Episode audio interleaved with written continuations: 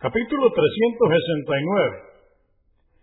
¿Qué debía hacer y decir quien ha incurrido en algo prohibido?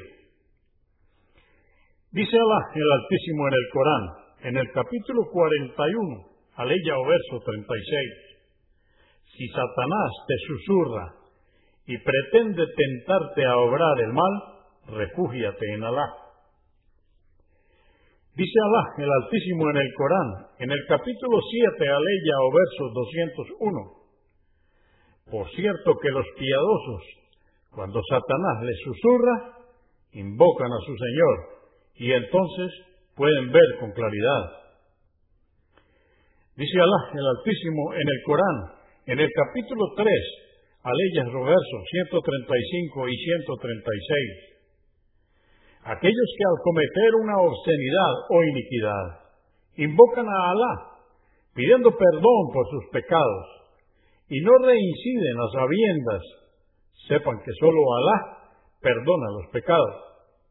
Para ellos la retribución será alcanzar el perdón de su Señor y jardines por donde corren los ríos, en los que estarán eternamente. Qué hermosa recompensa para quienes obraron correctamente. Dice Alá el Altísimo en el Corán, en el capítulo 24, aleya o verso 31 y pedid perdón a Alá por vuestros pecados. Oh creyente, que así tendréis éxito en esta vida y en la otra. Hadís 1807. Narró Abu Huraira que Alá esté complacido con él, que el profeta, la paz de Dios con él, dijo, quien haga un juramento por al y Al-Uzza, que diga, nada ni nadie tiene derecho a ser adorado, salvo Alá. Y quien diga a un compañero, ven, que apostaremos en el juego, que haga una caridad.